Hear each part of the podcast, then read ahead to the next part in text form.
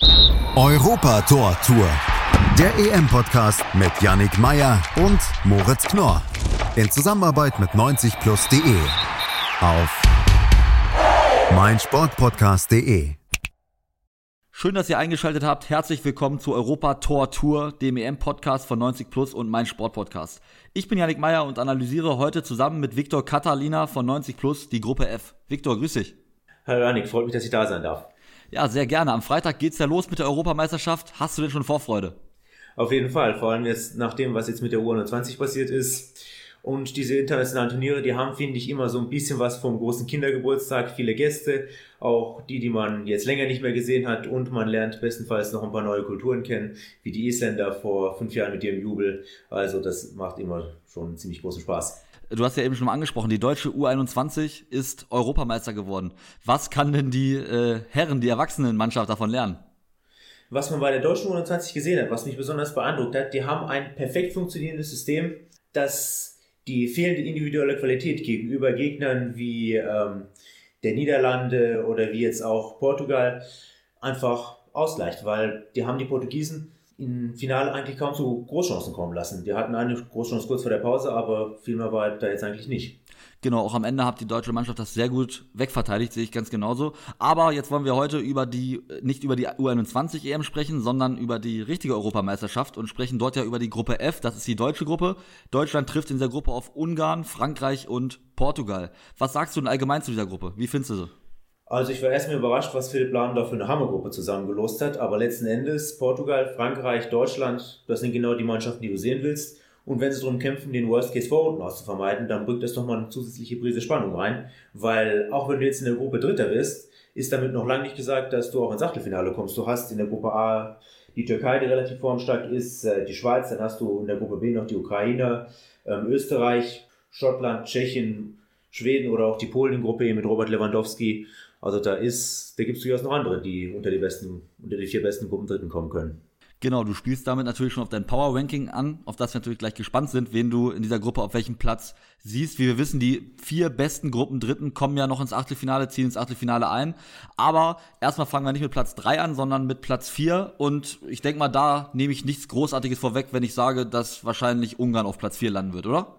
So sieht's aus. Ähm, Ungarn steht bei mir auf Platz 4 und das hat auch äh, einen ganz bestimmten Grund, nämlich weil ein ganz besonderer Spieler ausfällt mit Dominik Soboschlei, den sie eigentlich im Grunde genommen nicht ersetzen können. Kein anderer hat in dieser Mannschaft diese enorme individuelle Qualität.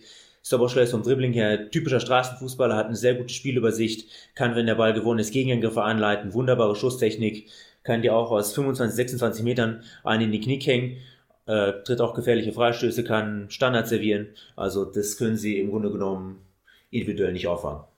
Ja, also Dominik Soboslai, einer der ganz, ganz wichtigen Spieler bei Ungarn, wenn nicht der entscheidende, auch ja. wenn er jetzt ja ein Jahr auch schon bei RB Leipzig verletzungsbedingt so gut wie gar nicht gespielt hat. Aber du sagst schon, man kann es eigentlich gar nicht auffangen. Jetzt muss man natürlich sehen, Soboslai steht aber nicht zur Verfügung bei dieser Europameisterschaft und wer kann denn da vielleicht ein bisschen mehr in die Verantwortung springen? Wer kann denn so ein bisschen diese Rolle von Dominik Soboslai übernehmen? Floskel, sie müssen es versuchen, im Kollektiv aufzufangen. Marco Rossi setzt bei Ungarn standardmäßig auf ein defensives 5-3-2 mit Mittelfeldpressing.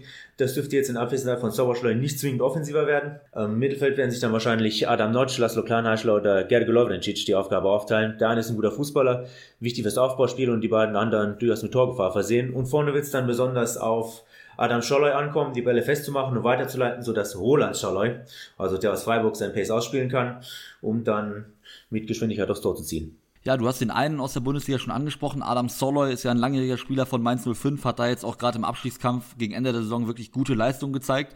Was meinst du denn, welche Funktion hat dieser Mann im Team und wie wichtig ist er für das Spiel in Ungarn? Also ich würde sagen, dass er schon wichtig ist mit seiner Körpergröße, mit seiner Wucht, die Bälle festzumachen, weiterzuleiten, durchaus auch äh, als Kopfballspieler gefragt und natürlich auch durch seine enorme Erfahrung. Jetzt, wo Soboschlei nicht da ist, die er einbringen muss gegen die großen Gegner.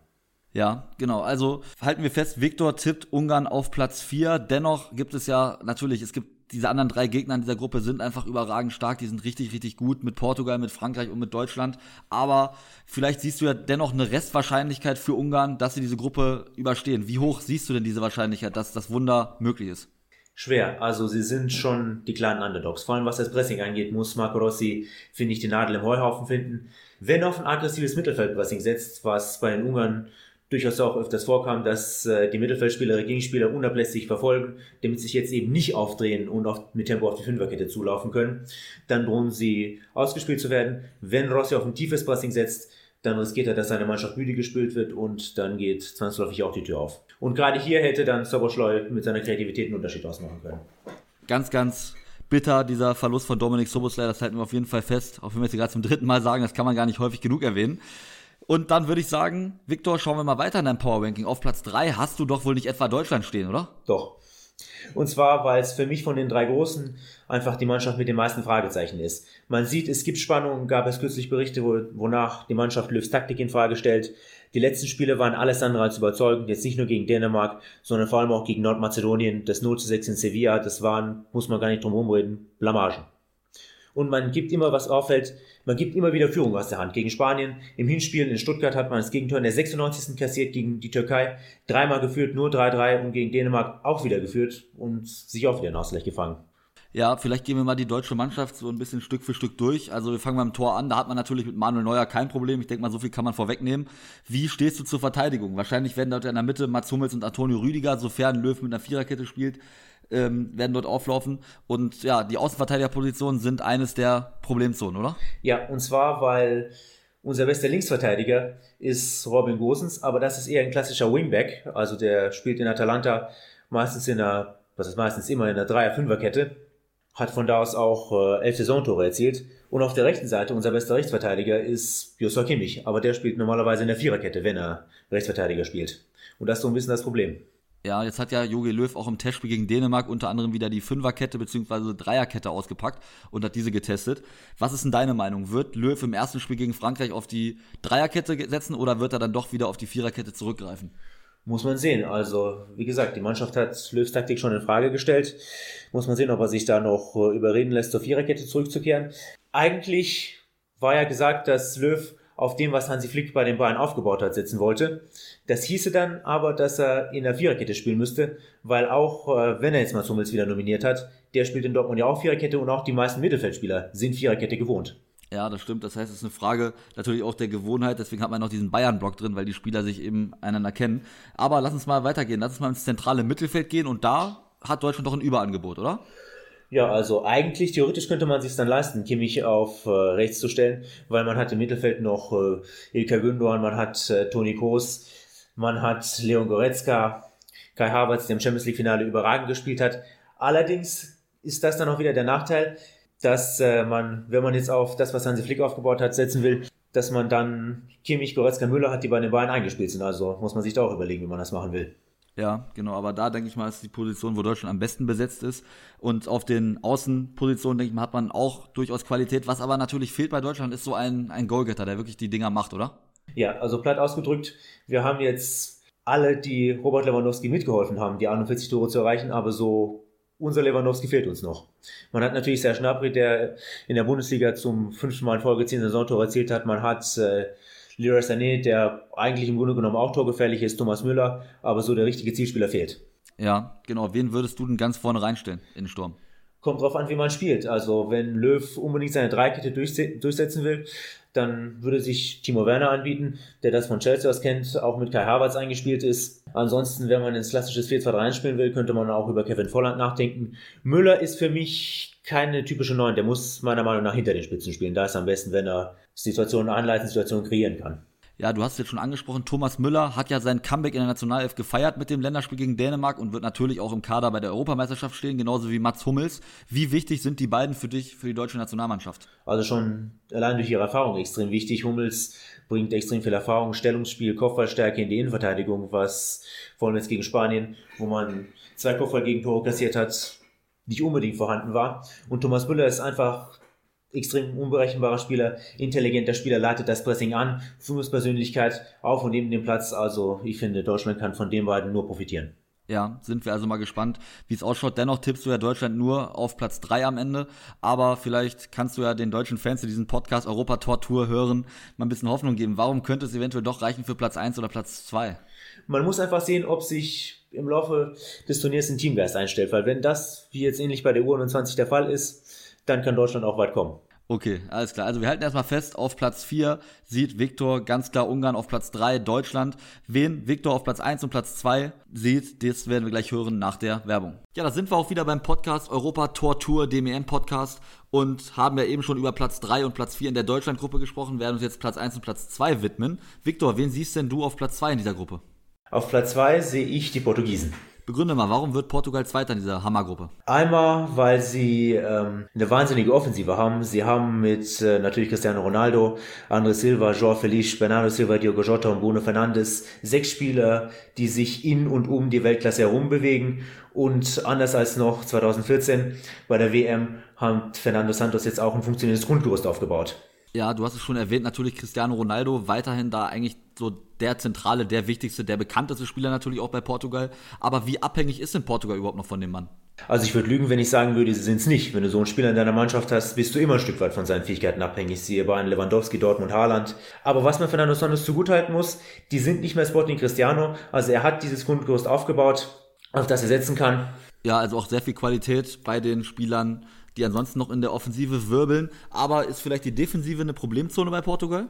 Von den Namen her eigentlich nicht. Man hat die geballte Erfahrung mit Pepe, mit Jose Fonte, dazu Ruben Dias, der gerade zum Spieler in der Saison in der Premier League gewählt wurde, und zwei extrem spielstarke Außenverteidiger, Rafael Guerrero und Joao Cancelo. Trotzdem ist die Abwehr manchmal spielstärker, als dass sie wirklich strukturiert und kompakt ist. Man hat gesehen, dass Portugal im 4-3-3 ein extrem wildes Passing praktiziert, vor allem die Mittelfeldspieler tendieren dazu, beim mannorientierten Verteidigen den Ball für einen Hartbaum ganz gerne mal offen zu lassen. Außerdem laufen die ersten beiden Linien äh, öfter mal hoch an, die Abwehr seltener. Und wenn sie dann mal tief stehen, gewähren sie dem Gegner auch viel Platz im Mittelfeld. Das heißt, das ist da alles noch so ein bisschen unsortiert in der Abwehr sind sie zu packen. Ja, du hast ja gerade schon mal so ein bisschen die taktische Ausrichtung angesprochen. Portugal ist ja der amtierende Europameister, hat 2016 in Frankreich das Turnier gewonnen mit einem 4-4-2-System. Meinst du, das wird das System sein, mit dem sie auch bei der Europameisterschaft in diesem Jahr antreten? Ich könnte mir eher vorstellen, dass sie, zum, dass sie im 4-3-3 spielen. Vorne natürlich mit Cristiano Ronaldo. Dann neben ihm äh, Bernardo Silva rechts und links Diogo Jota, der sowohl für Liverpool als auch für Portugal konstant trifft und deshalb auch meiner Meinung nach die Nase einen Tick vor Joao Felice hat. Und dann gibt es natürlich auch noch Spieler wie Gonzalo Guedes, äh, Pedro Gonçalves von Sporting Lissabon, Poté, der bei der U21 in der Gruppenphase auf sich aufmerksam gemacht hat. Also gerade im Angriff hat Fernando Santos mehr als genug Optionen. Wenn du den Kader von Portugal 2016, sprich als die Mannschaft Europameister geworden ist, mit dem heutigen Kader vergleichst, welcher ist stärker? Würde schon sagen, der heutige, der ist wesentlich mehr Spielstärke und individuelle Qualität vorhanden. Vor allem auch über die Außenverteidiger. Joao Cancelo ist auch einer, der immer wieder gerne ins Mittelfeld zieht. Rafael Guerrero auch extrem spielstark. Also würde ich sagen, der heutige ist schon spielstarker. Wir nehmen ja heute am Montag auf, den 7.6. und gegen 10 Uhr kam heute die Meldung von der portugiesischen Zeitung AS, dass die portugiesische Mannschaft in Quarantäne müsste. Bestätigt ist noch nichts, man weiß nicht wie lange, man weiß auch noch gar nicht, welche Auswirkungen das auf das Turnier haben könnte. Aber Victor, lass mal ein bisschen spekulieren und im Dunkeln tappen. Wenn Portugal in Quarantäne müsste, was hätte denn das für Auswirkungen auf das Team? Also man hat es ja schon diverse Male in der Bundesliga gesehen, bei Mannschaften wie Hertha BSC, Holstein Kiel, dass das den Rhythmus einer Mannschaft komplett auseinanderbringen kann. Ähm, man muss dazu noch sehen, ob Spieler betroffen sind, welche Spieler betroffen sind. Also da kann man jetzt noch nichts Genaues zu sagen. Ja, genau, also bleibt auf jeden Fall abzuwarten und wird man dann sehen, ob Portugal auch die ersten Spiele bestreiten kann. Das steht ja alles nicht fest, kommt natürlich auch darauf an, wie lange die Quarantäne ist. Ich denke mal, da werdet ihr, wenn ihr den Podcast hört, auch schon mehr wissen am Mittwoch. Ähm, ja, aber auf jeden Fall, Portugal landet auf Platz 2, sagt Viktor, und dann würde ich sagen, kommen wir auf Platz 1 zu sprechen und das müsste dann Frankreich sein, richtig? Genau. Erzähl mal, warum ist Frankreich, warum tippst du Frankreich auf Platz 1 und vor allem, was macht die Equipe Tricolore so stark? Was sie so stark macht, ist ihre enorme individuelle Qualität und vor allem die Tatsache, dass äh, Didier Deschamps die Formation von den Stärken der Einzelspieler her denkt. Defensiv ist mit äh, Varane und mit Kimpembe wesentlich mehr Tempo und Spielstärke vorhanden als noch im EM-Finale 2016 mit äh, Umtiti und Koscielny. Dazu hat man jetzt im Mittelfeld N'Golo Kante an der besten auf seiner Position, kann Paul Pogba den Rücken frei halten, dass der sich darauf konzentrieren kann, selbst zu inszenieren oder mit seiner Technik und Länge vorne für Unruhe zu sorgen. Ja, ein ganz wichtiger Spieler ist natürlich auch Karim Benzema, der jetzt wieder nominiert ist von Trainer Didier Deschamps. Was sagst du zu der Nominierung? Findest du es gut, dass Benzema zurück ist oder sagst du, das siehst du kritisch? Nee, ich finde es gut, dass er zurück ist, weil vorne kann man mit Benzema einen wesentlich fluideren Angriff zusammenstellen. Er ist, äh, Frankreich hat ja vorher im flachen 4-4-2 gespielt, aber da ist Benzema im Vergleich zu Olivier Giroud der wesentlich spielstärkere Stürmer und gibt dem Spiel im 4-3-2 nochmal eine neue Dimension. Griezmann kann man offensiv sowieso variabel einsetzen, spielt er meistens hinter den Spitzen, sodass er dann zusammen mit Benzema und Mbappé inszenieren kann, der nochmal viel Geradlinigkeit, Tempo und Zug zum Tor bringt. Nun werden Karim Benzema ja in gewisser Hinsicht auch Probleme nahegelegt mit Olivier Giroud, also dass sich die beiden irgendwie nicht so ganz verstehen. Meinst du, es kann passieren, dass Benzema Unruhe in das Team reinbringt? Also könnte ich mir nicht vorstellen. Benzema ist ein extrem mannschaftsdienlicher Spieler und ich kenne auch Giroud jetzt nicht als einen, der sonderlich viel Krawall macht. Es kommt ganz darauf an, wie Didier der schon das moderieren wird. Man hat es ja beispielsweise bei der WM 2010 gesehen mit Raymond Dominic. Das endete in einem mittelschweren Desaster. Da war die Mannschaft komplett zerstritten, hat unter anderem sogar gegen Südafrika verloren und ist verdientermaßen nach der Vorrunde nach Hause gefahren. Also es kommt ganz darauf an, wie der schon das moderieren wird, aber ich träume das zu, dass da keine großen Probleme entstehen. Okay, also Karim Benzema auf jeden Fall ein Gewinn für die Mannschaft. Du sagst auch menschlich und der sportliche Wert von ihm ist natürlich, braucht man gar nicht drüber zu reden, der ist natürlich überragend. Wir haben jetzt also ein bisschen über die Offensive erzählt. Erzähl doch mal, wie schätzt du denn die Defensive bei Frankreich ein? Also wie ich vorhin schon gesagt habe, das ist wesentlich spielstärker als noch 2016. Waran, auch wenn er jetzt erst 28 ist, extrem erfahren. Dazu noch der junge Kim Pembe, einer der besten Verteidiger bei Paris Saint-Germain neben Marquinhos. Also sind defensiv vor allem in innen sehr stark und vor allem haben sie außen auch viel Variabilität. Sie können spielen unter anderem mit äh, Hernandez und Pavard, die defensiv sehr stark sind, aber dann haben sie zum Beispiel auch einen Leo Dubois, der offensiv äh, auch äh, enorm stark ist. Also da hat Deschamps die freie Wahl. Wir haben ja auch vorhin über das deutsche Team gesprochen und ist das vielleicht der entscheidende Vorteil, den Frankreich auch gegenüber Deutschland hat, dass man eben wirklich richtig gute Außenverteidiger hat? Könnte man so sagen. Nicht nur richtig gute Außenverteidiger, sondern auch verschiedene Typen von Außenverteidigern. Genau, man hat dort auf jeden Fall verschiedene Typen, die die Position auch bespielen können. Wir haben jetzt ja schon darüber gesprochen, das Team hat eine extreme Qualität im Kader. Es ist eigentlich ein Überangebot von qualitativ hochwertigen Stars da. Wenn man noch einmal irgendwie einen rauspicken könnte und sagen könnte, auch ein Spieler ist unverzichtbar in diesem Star-Ensemble, wen würdest du nehmen? Die Frage ist, wen nicht. Deschamps denkt sein System nach der Qualität. Und da kannst du bei Frankreich eigentlich jeden nehmen. Kanté, der für fünf läuft, Pogba mit seinen großen raumgreifenden Schritten, ähm, Spielstärke von Benzema und Griezmann, die, die Torgefahr von Mbappé. Also da kann eigentlich jeder zum Schlüsselspieler werden. Und deshalb steht Frankreich bei mir auch ganz oben. Genau, Frankreich auf jeden Fall einer der Top-Favoriten auf den Titel, denke ich mal auch. Meinst du, es wird für den Titel reichen oder wird es doch kurz vor dem Titel vielleicht Halbfinale, Viertelfinale oder so schwierig werden, wenn man das so vorhersagen kann? Vorhersagen kann man wenig. Also das hat man jetzt gerade bei der U21 gesehen. Auch da hatte Frankreich extrem viel individuelle Qualität und es hat nicht zum Titel gereicht. Also vor allem so ein K.O.-Turnier, das ist auch ein Stück weit Gambling, Glücksspiel. Genau, sehr viel Glücksspiel ist natürlich auch dabei. Ähm, aber dennoch kann man nochmal die Frage stellen, was meinst du, kann es sein, dass sich Frankreich eigentlich nur selber schlagen kann? Weil von der Qualität her sind sie ja wahrscheinlich schon mit Abstand das beste Team bei der EM, oder? Von der Qualität ja, aber wie gesagt, ich würde jetzt nicht sagen, dass das Turnier für Frankreich ein Selbstläufer wird, weil da kann sich während des Turniers da kann immer noch mal viel passieren. Da können sich immer noch mal andere Überraschungsmannschaften rauskristallisieren. Es kann sein, dass sich Spieler während des Turniers verletzen oder dass plötzlich irgendwelche Covid-19-Infektionen auftauchen, sodass man jetzt, dass ich jetzt nicht sagen würde, dass das Turnier für Frankreich ein Selbstläufer wird. Also halten wir mal fest, in dieser Gruppe tippt Viktor auf Platz 4, ganz klar Ungarn, auf der 3 Deutschland, auf der 2 Portugal und auf der 1 Frankreich. Viktor, ich danke dir für diese für deine Expertise. Gerne, freut mich, dass ich dabei sein durfte. Wenn euch der Podcast Europa Tortur gefällt, dann lasst gerne ein Like da, abonniert uns gerne. Wir, wir haben ja für euch sechs Vorschauformate zu jeder Gruppe 1 vorbereitet und außerdem haben wir für euch während der EM ein Daily, sprich jeden Abend werden wir uns hinsetzen, für euch eine Folge aufnehmen, damit ihr auch am Morgen immer wisst, was am Tag davor abging. Aber jetzt sage ich erstmal Danke fürs Zuhören und ciao. Europa Tor Tour. Der EM-Podcast mit Yannick Meyer und Moritz Knorr. In Zusammenarbeit mit 90plus.de. Auf meinsportpodcast.de.